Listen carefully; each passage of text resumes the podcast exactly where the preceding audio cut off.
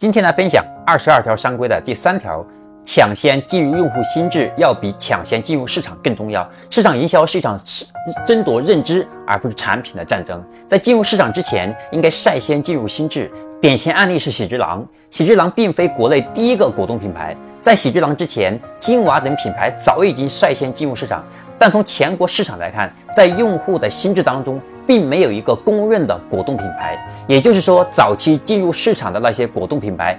并没有进入到用户心智，于是呢，果汁郎依靠突出的品牌形象，率先在 CCTV 等知名度较高的大众媒体上大量打广告，最终成功抢占了用户心智，进而获得了果冻市场百分之五十的市场份额。你学会了吗？